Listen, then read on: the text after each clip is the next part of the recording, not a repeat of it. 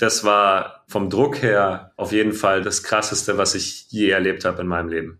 Da rauszugehen mit, mit der Gewissheit, okay, ich habe über 20 Punkte Vorsprung. In einem normalen Medal Race könnte mir niemand mehr was. Aber das zählt jetzt nicht als Platz eins, sondern ich bin im Moment Dritter. Und jetzt muss ich mir versuchen, den ersten Platz zu holen.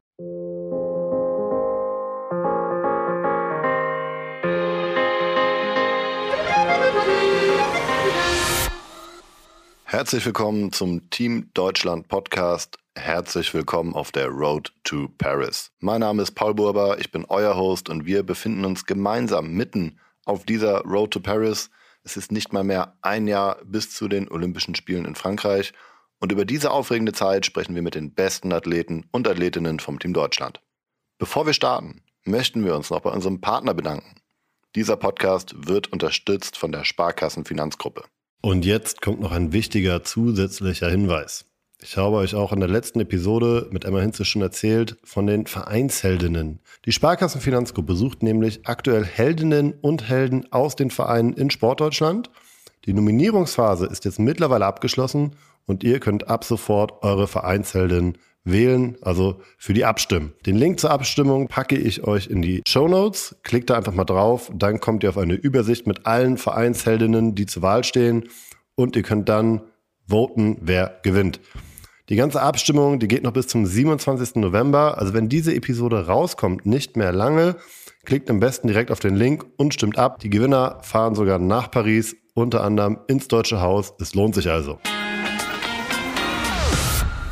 Heute sind wir eigentlich ein bisschen mehr auf der Road to Marseille unterwegs und nicht auf der Road to Paris wie sonst immer. Aber ganz egal, nächstes Jahr haben ja einige Sportarten und Disziplinen olympische Premiere. Und IQ Foil, das ist eine davon, äh, die da Premiere feiert in Marseille. Und was genau das ist und warum das aus unserer Sicht eine absolute Bereicherung ist für das Programm, Darüber haben wir mit Windsurfer Sebastian Kördel gesprochen. Und Leute, ich sage es euch, wie es ist. Es ist eine ganz, ganz besondere Episode geworden. Und warum ist das so?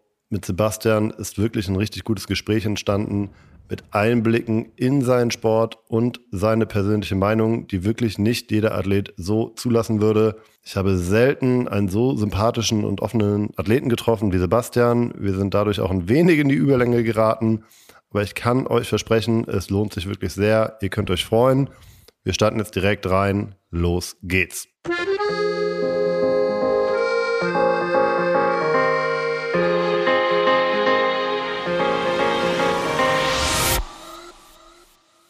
Sebastian, schön, dass du da bist. Es ist ein Freitag im November. Lass uns unsere Hörerinnen und Hörer direkt mal eifersüchtig ein bisschen neidisch machen. Wo bist du gerade? Wie ist das Wetter bei dir und vor allem wie ist der Wind? Ja, Servus Paul. Äh, erstmal vielen Dank, dass wir hier zusammen den Podcast machen, dass du mich eingeladen hast und wir ein bisschen quatschen können. Ähm, ich bin zurzeit in Südspanien, in äh, Cadiz, um genau zu sein. Da sind wir immer kurz bevor es dann auf die Kanaren geht, weil die Fähre von hier aus fährt und äh, die ganzen Transporte hier dann einlaufen und dann läuft es meistens darauf raus, dass man sagt, okay, dann machen wir noch mal ein bisschen Training hier Wobei das Training hier auch immer super ist. Also das Wetter ist gut, es ist schön warm, es hat äh, anständig Wind und die Marina ist klasse. Das heißt, man hat also alles vor Ort, was man braucht, Gym und, und alles Mögliche, um hier ein gutes Training durchzuziehen. Bist du schon Wettersurfer oder was? Ja, doch. Ganz ehrlich, da hast du schon einen guten Punkt getroffen. Also ähm, ich surfe ja schon seit ich, äh, seit ich denken kann und Früher war das natürlich irgendwie als äh, Kind in der Schule und dann in Deutschland halt und dann den ganzen Winter durchgesurft. Ich habe da noch Erinnerungen mit äh, Schnee und Eis am Strand vom Bodensee und ich dann mit blauen Wangenknochen äh, total zusammengefroren. Äh, dann am Windsurfen, aber seitdem ich äh, professionell unterwegs bin, bin ich eigentlich kaum bei einstelligen Temperaturen auf dem Wasser. Das ist mir dann immer ein bisschen kalt und da finde ich auch, ist das Training dann nicht mehr so effizient, weil man eher so im Überlebensmodus ist, anstatt sich richtig aufs Training konzentrieren zu können. Einstellige Temperaturen, das ist okay, werden dich ja nächstes Jahr auch äh, nicht erwarten, hoffentlich bei den Olympischen Spielen. Aber lass uns, du hast es gerade angesprochen, nochmal ganz kurz zurückblicken. Wo kommst du her? Wie hast du mit dem, ja, erstmal wahrscheinlich mit dem Windsurfen angefangen, ne? Also mit dem klassischen Windsurfen. Ähm, ja, also ich bin vom Bodensee, ganz im Süden von Deutschland, äh, im Westen, in Radolfzell geboren. Und ich habe tatsächlich nicht mit dem Windsurfen angefangen, sondern ganz klassisch wie jeder andere Segler auch oder viele andere Segler auch im Optimist. Das ist so ein ganz kleines Boot, so ein kleines Segel, vorne platt, hinten platt, so dass es nicht so schnell wird. ähm, und da schickt man eigentlich so die, die, die Segelkinder äh, aufs Wasser, um die ersten Erfahrungen zu sammeln. Und das habe ich eine Zeit lang gemacht am Bodensee, ich glaube mit sechs Jahren oder sowas, hat mich mein Papa da reingesetzt, weil mein, mein, mein Vater ist auch selber Segler. Und dann war das aber an einem Spot äh, am Bodensee, von dem auch ein zu der Zeit World Cup-Fahrer äh, beim Windsurfen äh, herkam. Und der kam zwischen den World Cups ab und zu nach Hause und war dann da am Windsurfen. Und ich habe den gesehen aus meiner kleinen Nussschale raus und habe gesehen, wie der da über den See fetzt. Und meinte dann zu meinem Vater, hier, äh, Papa, ich will nicht das mit der Nussschale, ich will das, äh, was der was der Andi, so er, da macht, äh, will ich mal probieren. Und so kam ich dann zum Windsurfen. Also durch den Speed-Unterschied, den ich da gesehen habe und dass ich auch lieber schnell unterwegs sein wollte.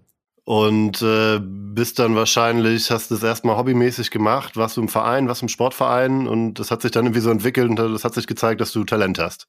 Ich war in einem Club, natürlich, und äh, habe da auch die die, ähm, den Wasserzugang genutzt und so weiter. Aber äh, das lief eher wenig über die Clubschiene, weil auch der Club äh, kein richtiger Windsurf-Club ist, sondern ein Segelclub. Das heißt, da gab es irgendwie nicht Training oder Trainer, die sich dann darum nicht gekümmert haben, sondern das war eigentlich am Anfang ein pures Hobby. Also einfach nur, okay, ich will gern Windsurfen. Das war dann mit sieben Jahren, acht Jahren sowas. Ähm, und habe dann äh, relativ schnell eine Liebe dafür entwickelt und wollte dann jede freie Minute auf dem Wasser sein mein Vater auch damals dann am Windsurfen und dann hat man das so ein bisschen zusammen gelernt. Vielleicht nochmal zur Erklärung. Surfen, Windsurfen und auch äh, das Kiten läuft tatsächlich bei Olympischen Spielen ja in der Kategorie Segeln. Ne? Also äh, nur, dass sich die Zuhörerinnen nicht wundern.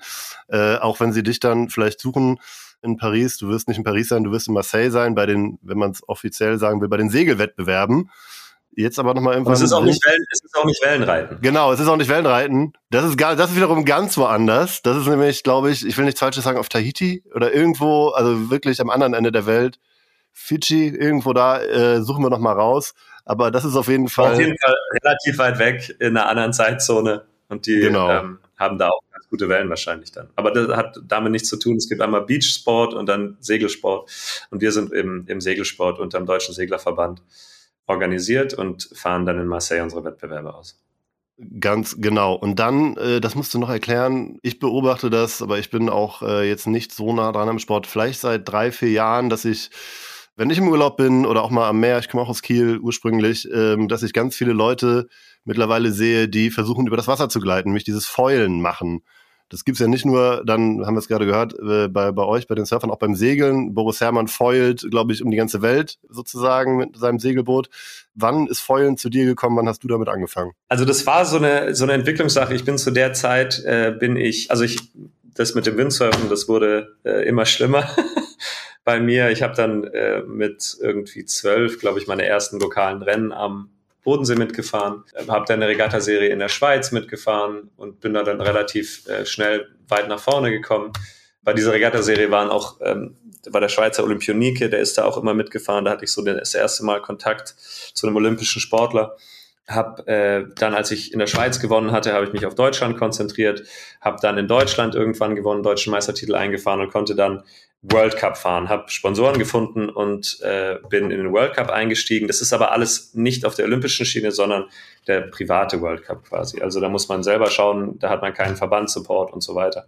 Er muss selber schauen, wie man klarkommt und das mit äh, persönlichen Sponsoren intern in der Branche und extern äh, irgendwie finanziert bekommen. Und dann ist es im World Cup meistens so, dass man äh, für eine Windsurf-Firma, also eine brancheninterne Firma, fährt und für die natürlich auch das Material entwickelt, weil der World Cup auf äh, ist eine Entwicklungsklasse, das heißt, äh, es werden also jedes Jahr Entwicklungsschritte gemacht, neues Material entwickelt und mit dem Material fahren wir dann diese Rennen.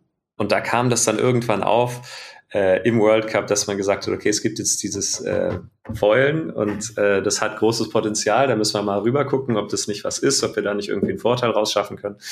Und so kam ich also relativ früh damit in äh, Berührung und habe dann zusammen mit äh, Starboard und Severn, das sind die beiden Marken, die jetzt auch das Material stellen für die Einheitsklasse im olympischen Bereich, habe ich dann angefangen und war da involviert in die Foil-Entwicklung für den World Cup. Und so kam ich da dazu. Ähm, am Anfang war ich der Sache eher skeptisch gegenübergestanden und dachte, ah ja, was ist denn das da, da auf, auf so einem Ding rumfahren? Äh, ich bin eigentlich äh, hier ein Windsurfer auf der Finne. Ähm, bis dann ein Teamkamerad, der da pioniert hat in dem Bereich, meinte, okay, ich brauche einen, einen Testkamerad, der mit mir das Zeug richtig testen und entwickeln kann. Und ich glaube, du hast das Potenzial, das richtig zu machen. Und zu dem Zeitpunkt war ich noch gar nie auf einem Voll gestanden. Und dann hat er mich äh, da mit reingebracht ins Testteam und hat gesagt, ja, mach dir keine Sorgen, du kommst eine Woche nach Tarifa, auch in Südspanien, und ich bringe dir das bei. Und äh, so kam es dann auch. Er hat mich da aufs Material gestellt und ist da eine Woche lang hinter mir hergefahren, hat mich angebrüllt, äh, was ich denn falsch mache und wie ich es richtig machen soll und dass ich jetzt mal endlich Gas geben soll. Und so habe ich das dann gelernt und war dann eben im Testteam und habe äh, ein bisschen die, die Sachen für den World Cup mitentwickelt und habe so schon relativ früh viele Stunden auf dem, auf dem Foil verbringen können. Ja. Foiling-Pionier, wann war das etwa? Wie lange ist das her? Ich glaube, das erste Mal haben wir das gesehen 2017. 2018 dann äh, war ich im Testteam. Ja, beeindruckend, ne? 2018 und äh, 2024 dann äh, olympisch. Äh, auch da Premiere dann äh, dieser Klasse. Kannst du vielleicht einmal nochmal für die Zuhörerinnen und Zuhörer, ich verstehe es natürlich auch nicht, kurze Physikstunde in einfachen Worten wiedergeben, was da ungefähr passiert? Also man muss es sich ja so vorstellen, Ihr habt ein, so wie ich es jetzt gesehen habe, ein etwas breiteres Board, aber habt äh, klassisch den, äh, das äh, Segel drauf, wie halt ein Windsurfer. Habt dann aber eine sehr lange, ich nenne es mal Fin, aber das ist wahrscheinlich das Foil. Und dadurch kommt ihr in so eine Art Schwebezustand. Also ihr schwebt über das Wasser. Wie funktioniert das?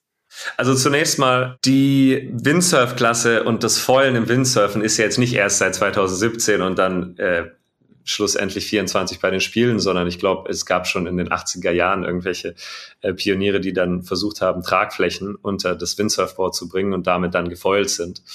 Das ist ja irgendwie die Entwicklung aus dem Militär, die angefangen haben, Schiffe fliegen zu lassen, um schneller übers Wasser zu kommen. Und dann hat man das natürlich auch versucht beim Windsurfen. Das Problem war aber von den Materialien, die man zur Verfügung hatte, war das, was es dann schlussendlich so effizient macht, einfach nicht zur Verfügung gestanden. Und erst jetzt mit neueren Materialien, mit, mit neuem Pre-Preg-Carbon und absolutem Hightech in der Zusammensetzung der Materialien, die man da benutzt, für die Foils ist es erst möglich, die Dinger so dünn und so von der Statik her aufzubauen, dass das alles klappt und äh, dass man dann schlussendlich damit auch so effizient und so ausgewachsen, sage ich mal, Rennen fahren kann. Das heißt, es ist nicht erst seit gestern da das ist schon eine ganze Weile in, in der Mache und das erlebt so, hat eine, eine Renaissance erlebt, die das dann schlussendlich äh, jetzt zu den Olympischen Spielen für 24 und 28 gebracht hat. Äh, und da bin ich äh, sehr froh drüber, weil ähm, es macht einfach mega Spaß, übers Wasser zu fliegen mit diesen Tragflächen. Und zwar ist es folgendermaßen physikalisch aufgebaut. Also unter dem Brett, ungefähr einen Meter unter dem Brett, äh, kann man sich vorstellen, das ist wie so ein kleines Flugzeug, das Tragflächen hat, einen Vornflügel und einen Heckflügel, äh, das verbunden ist über eine lange Finne, sage ich mal. Wir nennen das Mast ins Board rein. Und der vordere Flügel, der entwickelt Druck nach oben und der hintere Flügel, der dann über so einen kleinen Rumpf verbunden ist, der entwickelt Druck nach unten. Und durch diese beiden Kräfte und gleichzeitig das Segel oben, was ja einen Meter drüber am Brett nach vorne will, gleichen sich diese Kräfte aus und man erreicht einen, einen stabilen Flug, sage ich mal. Stabilen Flug jetzt in Anführungszeichen, weil man doch noch relativ, sage ich mal, präzise äh, und schnell obendran arbeiten muss, um dann das Maximum an Performance rauszuholen. Aber im Endeffekt ist es in der Zwischenzeit so weit, dass die Foils schon relativ bequem fliegen, äh, solange man es jetzt nicht im extremen äh, in Extrembedingungen bewegt und nicht versucht, das allerletzte an Performance rauszuholen, wie wir das natürlich jetzt machen im olympischen Sport. Aber grundsätzlich so funktioniert das vom, vom physikalischen Prinzip her. Es ist einfach ein Flugzeug unter Wasser, was ähm, da dann lang fliegt und wir stehen halt einen Meter drüber und steuern das ganze Ding und sind deshalb von der Wasseroberfläche weg mit dem Board. Vielen Dank. Ich hatte eine 5 in Physik, aber jetzt denke sogar ich, dass ich das verstanden habe. Also sehr, sehr gut erklärt. Dankeschön. Aber weil es eine Premiere ist, wir müssen noch ein paar Fragen klären, ein bisschen faktischer sein, vielleicht als beim Tischtennis oder Bogenschießen oder so. ganz, ganz einfach mal gefragt, eure Klasse heißt ja IQ Foil. Wofür steht das IQ? Das ist, IQ ist das, was Starboard immer auf die Bretter geschrieben hat als Firma. Das ist äh, Innovation Quality. Das schreiben die sich auf die, auf die Flaggen. Kurze Werbung mit einem wichtigen Hinweis. Überall in Deutschland stehen die Sparkassen an der Seite der Menschen und ermöglichen ihnen die wirtschaftliche und soziale Teilhabe. Im Sport engagieren sie sich jährlich mit rund 90 Millionen Euro für Vereine, das deutsche Sportabzeichen, die Eliteschulen des Sports und für die Athletinnen und Athleten von Team Deutschland und Team Deutschland Paralympics. So schaffen die Sparkassen und ihre Verbundpartner viele große Momente im Breiten wie im Spitzensport. Und warum? Weil es um mehr als Geld geht. Klingt auf jeden Fall fancy, Innovation Quality. Äh, das schreiben wir uns auch auf die Flaggen. Sehr gut, haben wir das auch geklärt. Und vielleicht noch so zum Modus. Wie funktioniert ein Rennen? Was habt ihr für einen Modus? Ist das eine ganze Regatta? Also ganz kurz gefragt, wie wird man eigentlich Olympiasieger im IQ Foil? Wow, äh, wenn ich die Antwort darauf wüsste, das wäre sehr gut. ähm, wir werden sehen, ob ich die richtige Antwort dazu habe. Aber grundsätzlich erstmal, wir fahren Rennen äh, in drei Formaten für die Olympischen Spiele. Und zwar ist einmal ein Kursrennen angesetzt. Ähm, also in jedem Format gibt es natürlich mehrere Rennen. Ähm, das ist über eine Woche verteilt. Ähm, und dann zum, zum Ende hin äh, gibt es Medal Races, die dann entscheiden, welche äh, Medaillen wohin verteilt werden und wie die Top Ten äh, aussieht. Aber jetzt erstmal zu den äh, drei Formaten. Es gibt einmal Kursrennen, das ist äh, die klassische Art, äh, Rennen zu fahren auf dem Wasser, was auch alle anderen Segelklassen äh, machen.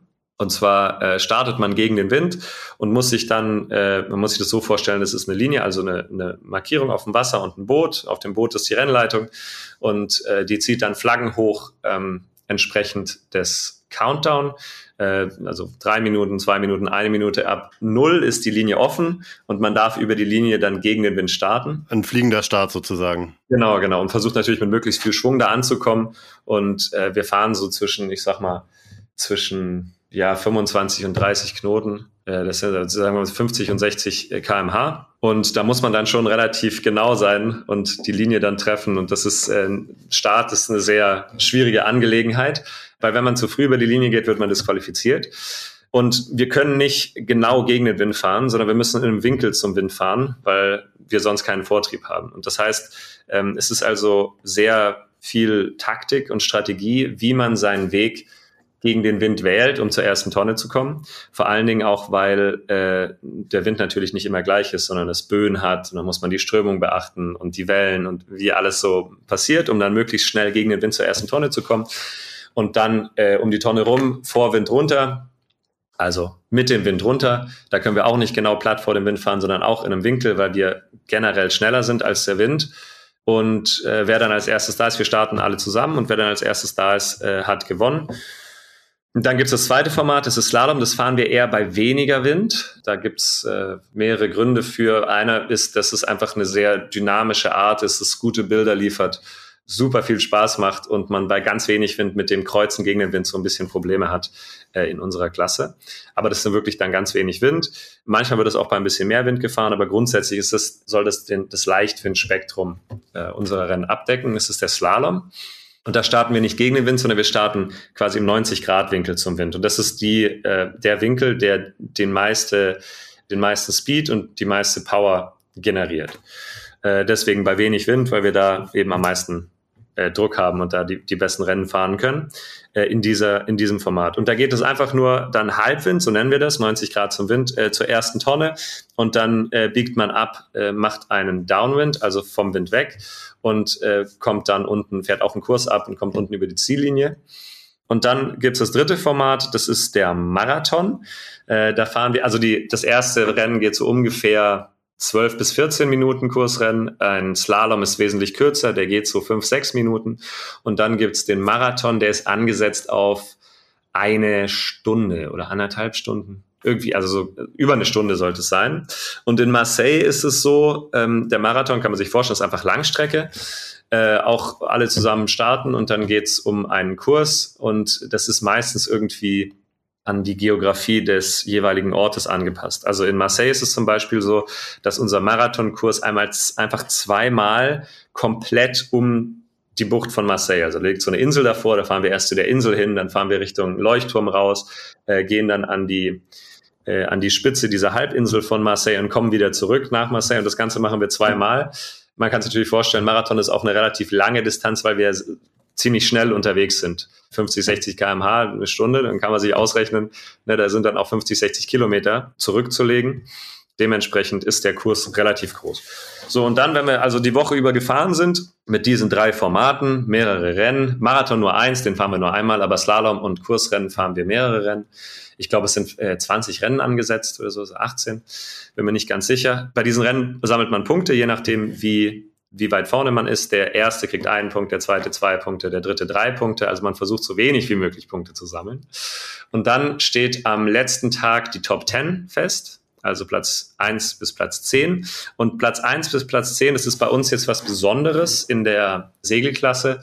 Wir fahren ein spezielles Medal Race. Das heißt, äh, Platz eins bis Platz zehn hat sich qualifiziert fürs Medal Race. Und dann ähm, sind die Punkte, die man gesammelt hat oder die man vermieden hat zu sammeln äh, über die Woche, sind grundsätzlich egal. Es gibt nur eine Aufteilung, dass der Führende dieser Woche direkt im Finale gesetzt ist, Platz zwei und drei im äh, Halbfinale und Platz vier bis zehn im Viertelfinale fährt. Also es fährt zuerst Platz vier bis zehn im Viertelfinale. Die ersten beiden aus diesem Rennen kommen weiter und treffen auf Platz zwei und drei im Halbfinale. Aus diesen vier Fahrern, die fahren dann wieder ein Rennen, das Halbfinale, die besten beiden kommen weiter und treffen auf den Führenden der Gesamtwoche in dem Finale. Und im Finale sind drei Fahrer. Alle drei haben sicher eine Medaille. Und jetzt geht's in diesem letzten Finalrennen dann nur darum, wer welche Medaille bekommt, also welche, welche Farbe die Medaille hat. Und ähm, das ist einzigartig im Segelsport weil normalerweise ein Medal Race im Segeln so aussieht, dass es einfach das letzte Rennen ist und doppelt mit den Punkten zählt.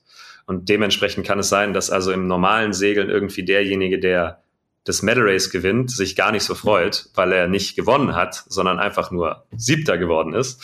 Und der, der Letzter wird im Medal Race, ähm, weil er schon vor Medal Race nach Punkten die Goldmedaille gewonnen hat, äh, sich natürlich super freut und da, ich sag mal, halb betrunken dann über den Kurs fährt, weil er schon weiß, er hat eine, eine Goldmedaille sicher. Also klingt wahnsinnig intensiv, wenn du mich fragst. Über mehrere ja. Tage dann. Habt ihr mehrere Heats am Tag? Also mehrere Rennen am Tag? Oder? Genau, angesetzt sind vier, vier Rennen am Tag. Und äh, das ist dann schon, äh, wenn man jetzt viermal 15 Minuten, ne, dann sind wir bei einer Stunde äh, komplettes Rennen fahren. Und die Rennen sind also von der Auslastung her so, dass man immer, also im Slalom bei wenig Wind fährt man immer am Limit äh, von der Herzfrequenz, weil man sich durch Pumpen einen Vorteil verschaffen kann. Man ist also sehr aktiv auf dem auf dem Windsurf-Equipment, um sich Vortrieb zu generieren, vor allen Dingen bei wenig Wind. Und beim Kursrennen geht die Herzfrequenz auch nie wirklich in Zone 2 rein, sage ich jetzt mal, sondern da ist auch immer, immer unter Feuer. Und das äh, dann an fünf Tagen aufeinander. Und äh, das ist dann schon sehr intensiv. Und dann natürlich mental mit dem Medal Race-System, was wir haben, äh, unglaublicher Druck, unglaubliche Spannung.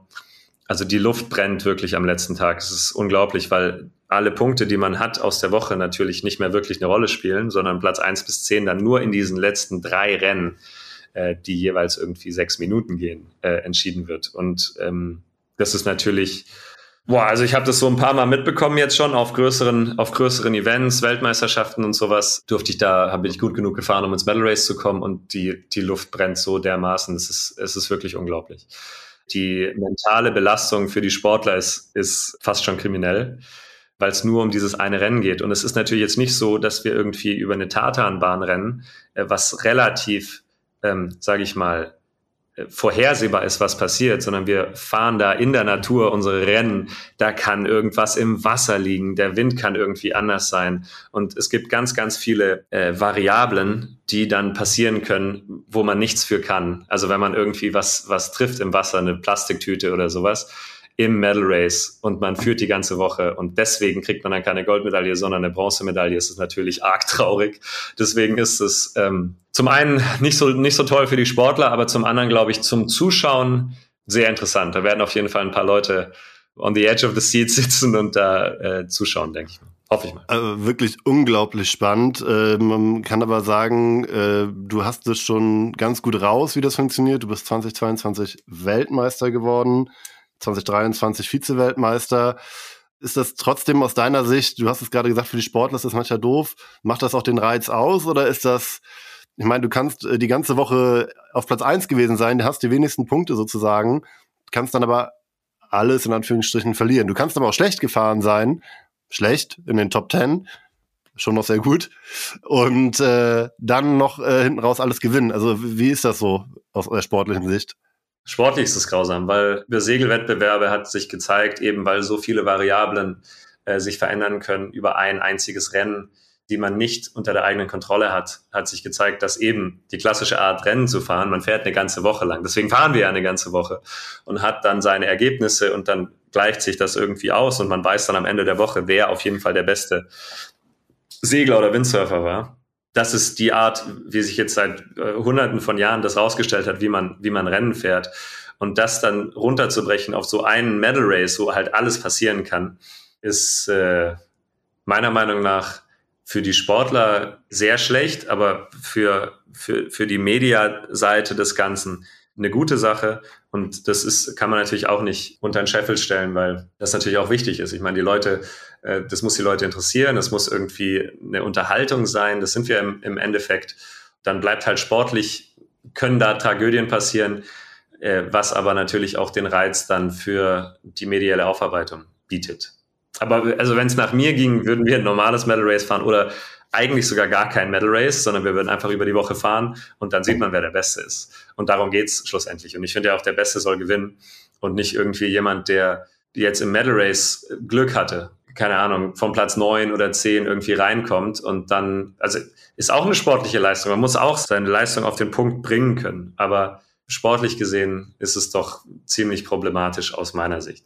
Man muss es, glaube ich, einfach, weil ich meine, so ist es jetzt, wir können es nicht ändern. Man muss es, glaube ich, einfach äh, so sehen, dass man über diese 20 Rennen, die man macht, äh, sich einfach nur qualifiziert. Das ist eine Qualifikation und das eigentliche Rennen, das eigentliche, okay, jetzt geht's zum, ist dann nur am letzten Tag äh, dieses eine Rennen mit einem Viertelfinale, Halbfinale und Finale. Und äh, ich glaube, das ist so die einzige Möglichkeit, wie man sich mental ein bisschen davor schützen kann, zu nervös zu werden oder irgendwie seinen Fokus äh, durch den ganzen Druck zu verlieren, dass man sagt, okay, auch wenn ich jetzt die ganze Woche geführt habe, okay, das heißt im Endeffekt nur, dass ich eine Medaille sicher habe, was ist schon, was schon mal sehr gut ist, was schon mal sehr gut ist, aber ich weiß, wie sich das anfühlt, weil ich bin bei der Weltmeisterschaft äh, letztes Jahr, also 22, war ich so dominant durch die Woche, dass ich mit einem Vorsprung ins Medal Race bin, der mir in jeder anderen Segelklasse die Goldmedaille gesichert hätte das ist immer so, weil wir haben Samstagabend ist Losers Night und Sonntag ist dann Winners Night, weil die Leute, die nicht ins Medal Race sind, die sind ja vorher schon raus und bei der Weltmeisterschaft waren irgendwie, ich glaube, 160 Mann, 100 Frauen am Start. Da ist also die Losers Night Party schon ziemlich gut. und äh, da hätte ich also schon losgehen können in jeder anderen Segelklasse und hätte da äh, meine, meinen Sieg feiern können. Und nur beim Windsurfen muss man dann am letzten Tag nochmal raus und kann noch Dritter werden. Nochmal richtig abliefern. Ja, und ähm, das war vom Druck her auf jeden Fall das Krasseste, was ich je erlebt habe in meinem Leben. Da rauszugehen mit, mit der Gewissheit, okay, ich habe über 20 Punkte Vorsprung, in einem normalen Medal Race könnte mir niemand mehr was, aber das zählt jetzt nicht als Platz eins, sondern ich bin im Moment Dritter. Und jetzt muss ich mir versuchen, den ersten Platz zu holen. Aber auf der anderen Seite führt das natürlich auch dann zu einem extrem emotionalen, äh, eine extrem Euphorie, wenn man dann das geschafft hat und über die Linie fährt und Erster geworden ist, Weltmeister. Das hatte ich auf der anderen Seite auch noch nie. So, so eine Ausschüttung von Endorphin, so ein Glücksgefühl, dass ich das da dann über die Linie gebracht habe. Wie stellst du dir diesen Druck, wenn es gut für dich läuft, bei Olympischen Spielen vor?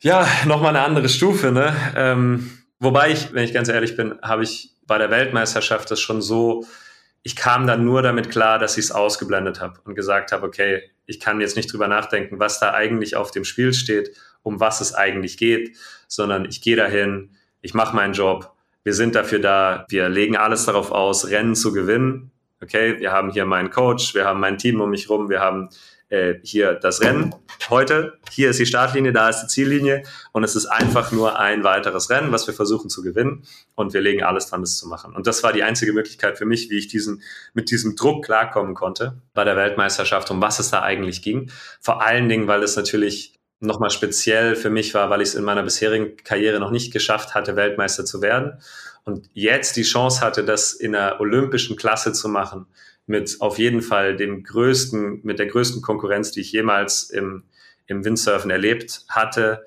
äh, in meiner ganzen Karriere erlebt hatte, das höchste Level, sportliche Level, was es überhaupt äh, gibt im Windsurfen. Und das dann da zu gewinnen, das erste Mal, das war so richtig, so die Frage, ob man das schafft in seinem Leben oder nicht. Und deswegen war der Druck da so unglaublich groß. Und ich muss sagen, der Druck war in Den Haag jetzt dieses Jahr bei der Weltmeisterschaft damit nicht zu vergleichen. Aber wahrscheinlich auch, weil ich nicht als Erster, weil ich nicht als Erster reingekommen bin, sondern als Dritter. Das ist nochmal was anderes. Dann sagt man, ja, okay, also ganz ehrlich, äh, laut meiner Performance über die Woche bin ich halt Dritter, ja, dann ist es ja eigentlich fair. Und jetzt muss ich halt schauen, ob ich noch Erster werden kann oder nicht oder ob ich bis auf den fünften Platz fallen kann. Aber so als Erster reinzukommen, also diesen Druck wünsche ich echt niemandem. Es ist echt eine böse Sache. Kurze Werbeunterbrechung, noch ein letztes Mal in dieser Episode in eigener Sache. Eigene Sache, weil der Team Deutschland Paralympics Podcast ist ja sowas wie unser, ich nenne es mal Schwester-Podcast. Wir arbeiten in der Vorbereitung und Umsetzung mit den Kolleginnen vom DBS immer eng zusammen und machen deswegen auch immer gerne Werbung für unseren Schwester-Podcast Team Deutschland Paralympics. Und so auch für die aktuelle Episode, weil die ist super interessant. Ich glaube, jeder hat schon mal auf dem Pausenhof Rundlauf an der Platte mit dem Schulbuch gespielt. Da werden sich die meisten dran erinnern. Die wenigsten werden dann Tischtennis-Weltmeister und Weltranglisten-Erster. Über diesen bemerkenswerten Weg ist Thomas Schmiedberger gegangen. Der Weg ist aber noch nicht zu Ende. Das große Ziel sind gleich zwei Goldmedaillen bei den Paralympics in Paris. Im Team Deutschland Paralympics Podcast erzählt der 32-jährige Tischtennisprofi, warum er ein schlechter Verlierer ist, wie ihn Serien süchtig machen und warum Lego zu seinem Erfolgsgeheimnis gehört. An Ehrgeiz, glaube ich, hat es mir noch nie gefehlt. Kommt wahrscheinlich ein bisschen daher, dass ich der schlechteste Verlierer der Welt bin. Von daher ähm, gab es für mich dann nur noch Tischtennis, Tischtennis, Tischtennis. Ehrgeiziger Typ, Florian Schmiedberger, zu Gast im Team Deutschland Paralympics Podcast. Wie immer, absolute Empfehlung. Und jetzt geht's hier weiter mit Sebastian Kördel. Werbung Ende. Viel Spaß. Oh Mann, aber du hast alles schon erlebt. Ich merke das schon. Kann man, du hast es gesagt, das ist, ihr macht einen Natursport und da sind ganz viele Variablen kann man trotzdem, du bist schon, du bist viel unterwegs. Wir haben versucht, äh, oder ich habe überlegt, ob wir den Podcast vielleicht auch mal äh, live aufnehmen können, sozusagen face to face. Aber du bist bis äh, Paris gefühlt nur noch eine oder bis Marseille gefühlt nur noch eine Woche in Deutschland. Du warst in Marseille, du bist auch wieder in Marseille zum Trainieren. Kann man ein Gewässer kennenlernen? Absolut, absolut. Das ist auch der Grund, warum, warum wir so viel reisen und nicht einfach irgendwo sagen, okay, wir haben eine Basis da ist alles organisiert, da trainieren wir jetzt und dann fahren wir zu den Olympischen Spielen und äh, gewinnen da, sage ich mal so. Sondern äh, man muss äh, viel, viel Zeit auf dem Gewässer verbringen, auf dem man dann die äh, beste Performance abliefern will. Und da geht es einfach darum, dass man unterschiedliche Windrichtungen kennenlernt. Was sind die speziellen kleinen Sachen, die sich auf diesem Gewässer äh, auszahlen. Windrichtungen sind dann immer relativ ähnlich. Also wenn man jetzt einen Tag Training hatte und Windrichtung ist 271 Grad oder sagen wir mal 260 bis 280 und man kommt dann wieder zu einem Renntag und hat 260 bis 280, dann schaut man in seine Aufzeichnung und sieht, okay, an dem Tag aus der Windrichtung, mit der Windstärke hat das und das und das funktioniert und das und das und das war schlecht und das muss man vermeiden und so weiter. Und so baut man sich über die Zeit, die man in einem Revier verbringt, dann so ein Callbook auf, so nennen wir das. Und da stehen dann halt solche Sachen drin. Das muss nicht so kommen, wie es in diesem Buch steht, aber es gibt einem auf jeden Fall so eine grundsätzliche Idee, was äh, passieren könnte und was schon mal passiert ist. Und das ist äh, Gold wert in einem Rennen, dann besser als 50 Prozent zu sein und die richtige Seite zu treffen, sage ich mal. Super spannend. Äh, und generell mal abgesehen vom Wind und von der Marina in Marseille, wie gefällt dir Marseille? Was, was was macht die Stadt aus? Ich war auch schon mal da, ich war total beeindruckt. Tolle Kulisse. Hast du schon einen Lieblingsspot oder ein geiles Café, was du empfehlen kannst? ja, also wir haben da eine sehr gute äh, Unterstützung vom Deutschen Seglerverband. Und zwar haben wir einen Stützpunkt in äh, Point Rouge. Das ist die nächste Marina von der Olympischen Marine entfernt, weil die Olympische Marine ist geschlossen, da darf man nicht hin, da trainieren die Franzosen. Äh, und außerdem ist da, wird da viel gebaut und so weiter. Also da darf man, da darf man noch nicht von trainieren. Aber eine Marina weiter unten gibt es Möglichkeiten und da äh, haben wir unseren, unseren Standort. Ähm, jetzt seit zwei Jahren, glaube ich, stehen da unsere Container und wir, da sind auch andere Nationen. Also da sind, ich weiß nicht, zehn oder zwölf Nationen haben da einen Platz ergattern können, um da einen Standort zu haben, um dann da zu trainieren. Und ähm, das ist so ein bisschen außerhalb von Marseille, Richtung Halbinsel runter. Deswegen bin ich jetzt sehr selten so richtig in der Stadt unterwegs. Äh, da waren wir natürlich auch mal, weil wir hatten da schon viele Events und haben dann auch äh, Partys gefeiert in der Stadt. Aber wir sind grundsätzlich den Großteil der Zeit sind wir äh, am Point Rouge und da gibt's natürlich auch schöne Ecken. Es ist sehr schön, weil direkt äh, von Point Rouge äh, raus Richtung Meer ist äh, quasi so ein Naturschutzgebiet und man kann da äh, den Berg hoch und so ein bisschen wandern gehen, sage ich mal, und die, die Stadt sich angucken und die Bucht sich angucken. Und da gibt's sehr, sehr schöne sehr schöne Orte. Sebastian, hilf mir nochmal. Kannst du Französisch? Also das hat gerade sehr professionell ge geklungen und ich, wir haben hier so einen Running Gag im Podcast. Ich kann die Aussprachen immer nicht. Dieses äh, ähm, Naturschutzgebiet, wie heißt das richtig? Calong? Calonques? Hilf mir bitte. Äh, Calong, Calong, ja genau. Calong. Ja, ich kann ein, zwei Worte Französisch. Also ist schon ein bisschen aus der Übung, sagen wir mal so. ich hatte es in der, in der Schule und ich sag mal, ich verstehe, was die Franzosen so erzählen. Mit dem Sprechen klappt es meistens erst irgendwie nach zwei Bier. sagen wir mal.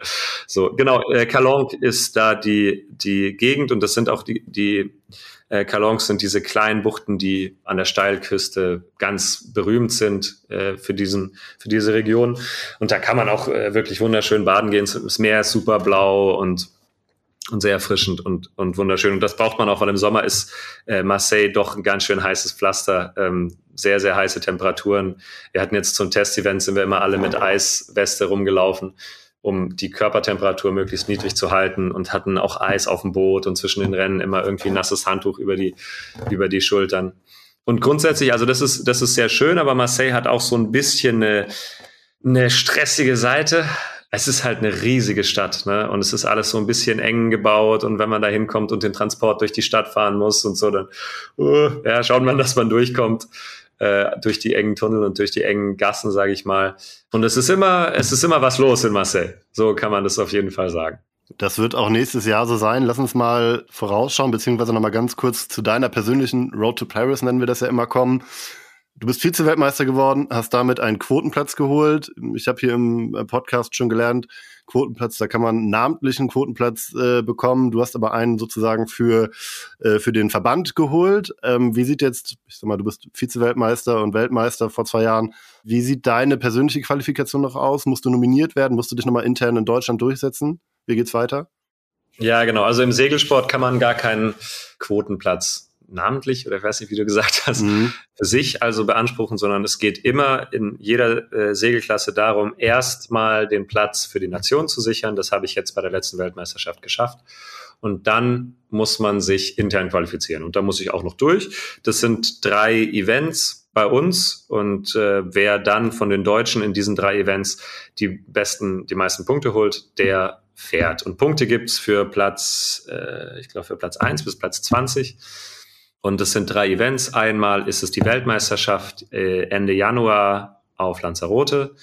Das größte Event, was jetzt noch vor den Spielen passiert. Dann ähm, haben wir einen World Cup hier in Cadiz, wo wir gerade trainieren. Und dann ähm, die Princess Sophia Regatta, auch ein World Cup, so der berühmteste World Cup eigentlich auf Mallorca. Diese drei Sachen, das passiert dann bis März, genau, und da ist dann die Qualifikation. Also spätestens auf Mallorca ist die Qualifikation abgeschlossen. Im Moment sieht's ganz gut aus für mich. Sag mal so, ich, wenn ich mich jetzt nicht verletze oder irgendwas Doofes passiert, ne, fass jetzt mal Holz an, dann äh, müsste das eigentlich schon klappen mit der Qualifikation. Und dann äh, kann man seinen Blick Richtung Marseille wenden. Es ist ein bisschen schade, dass das erst so kurz vor Marseille dann wirklich sicher ist, äh, weil man natürlich auch die, die Zeit jetzt dazu benutzen könnte, irgendwie bei den Rennen an speziellen Sachen zu arbeiten, die vielleicht für die Olympischen Spiele wichtig sind. Aber so ist das System und äh, so war das auch schon immer und deswegen wird es so, wird es so erfahren. Es ist, man muss das halt auch einfach aus der Sicht vom Verband sehen, weil der Verband, da gibt's nur eine Devise und zwar wollen die Medaillen holen und dann muss man schauen, okay, wer hat zu diesem Zeitpunkt das beste Level, um die Medaille zu holen und da ist das halt eine ganz, sage ich mal, logische Sache. Ne, für uns Athleten ist es immer sehr emotional und äh, eine große Sache, aber wenn man das aus der Verbandssicht sieht, kann man, also finde ich zumindest, kann man es irgendwie so ein bisschen verstehen, dass sie sagen, okay, jetzt warte mal, wir schauen mal eher, wer möglichst nah an den Spielen die beste Performance hat. Und ich darf verraten, ähm, es gibt Sportarten, da ist das sogar noch im Mai und im Juni nicht ganz sicher, äh, wer fährt. Gerade natürlich bei Mannschaftssportarten, wer wird überhaupt in, einem, äh, in der Mannschaft nominiert und so weiter. Da ist März fast noch äh, dankbar, aber ich verstehe das bei so einer individuellen Geschichte natürlich. Ähm, wir nehmen einfach mal an, toi toi toi, Klopf auf Holz, nicht verletzen. Du bist in Marseille dabei, in Paris.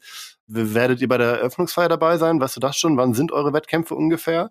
Wenn ich jetzt ganz ehrlich bin, habe ich das noch gar nicht, habe ich mich damit noch nicht wirklich beschäftigt. Also wir können entweder Eröffnungsfeier oder Abschlussfeier mitmachen. Weil wir sind entweder erste Woche dran oder zweite Woche.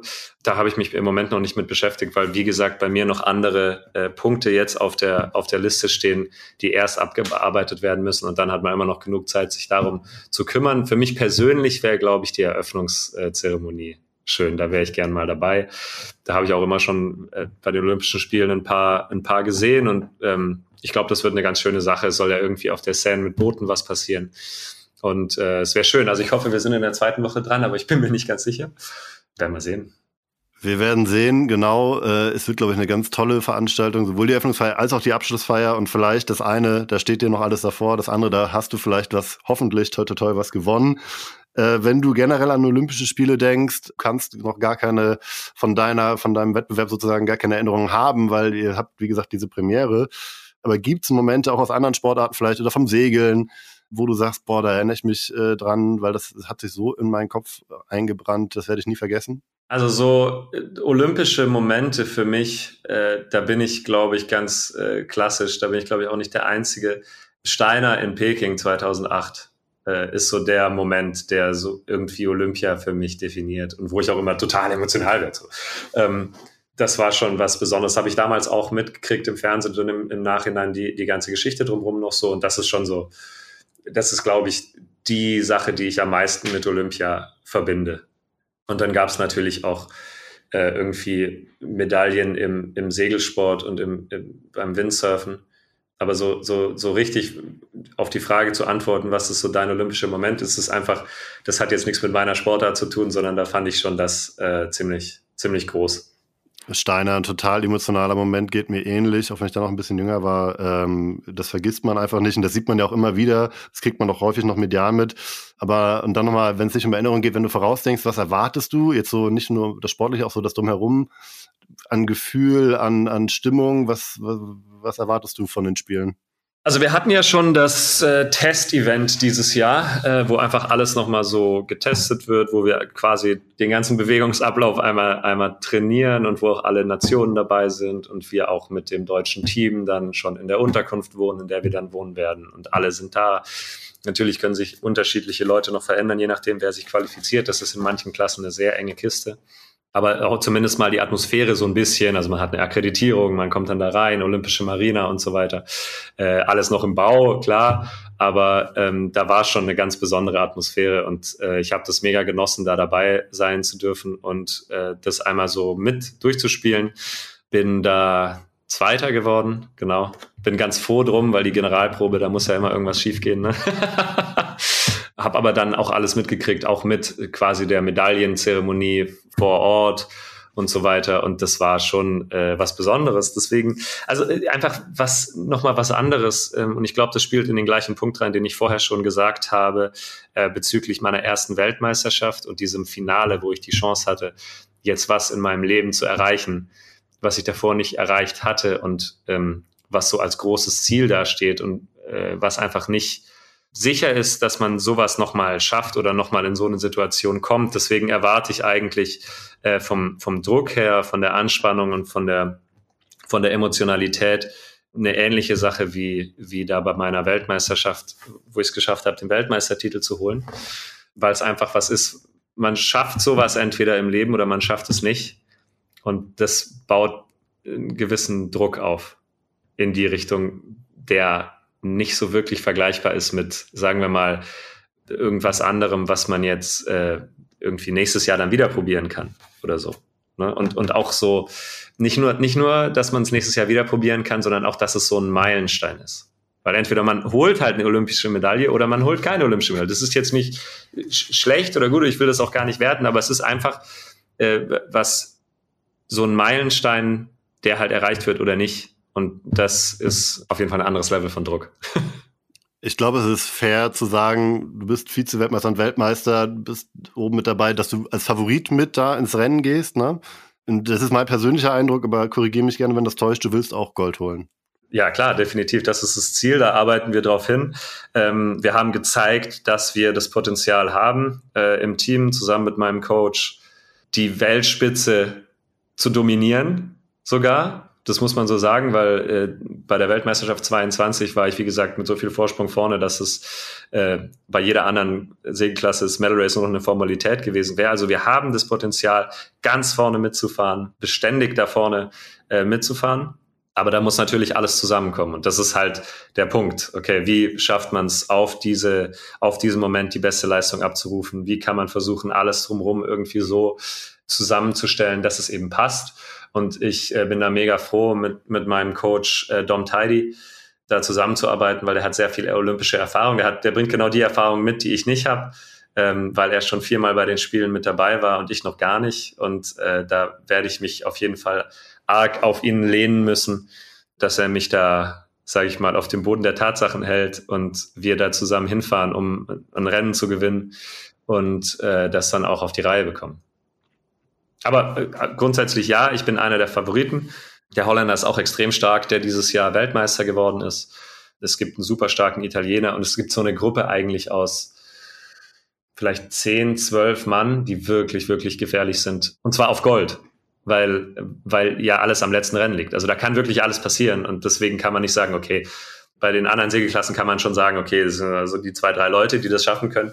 Äh, bei uns ist es äh, im Endeffekt sind es zehn Leute, die am letzten Tag gewinnen können und dann entscheidet halt auch die, die Tagesform äh, brutal und so weiter. Und deswegen, also wir haben das Potenzial, ganz vorne mitzufahren, aber viel wichtiger als das Potenzial zu haben, ist es dann auch abrufen zu können und die Leistung auf den Punkt abliefern zu können. Und da äh, spielen tausend Faktoren eine Rolle und wir geben unser Bestes, äh, so viele von diesen Faktoren zu kontrollieren, wie wir können. Und die, die wir nicht kontrollieren können, die lassen wir auf uns zukommen und schauen, dass wir bestmöglich vorbereitet sind.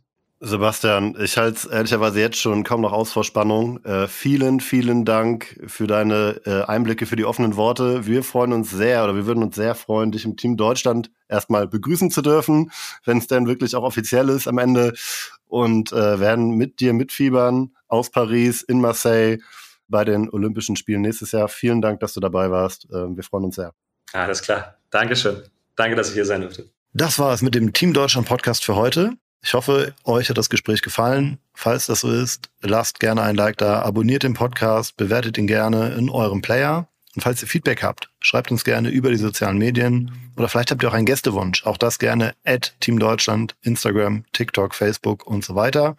Außerdem hört in den Team Deutschland Paralympics Podcast rein. Ich weiß, viele Hausaufgaben, aber es lohnt sich wirklich sehr. Ich freue mich, wenn ihr auch auf der nächsten Folge wieder einschaltet, wenn ihr wieder dabei seid. Sage Dankeschön an Maniac Studios für die Postproduktion und ja, warte auf euch mit der nächsten Episode auf der Road to Paris vom Team Deutschland Podcast.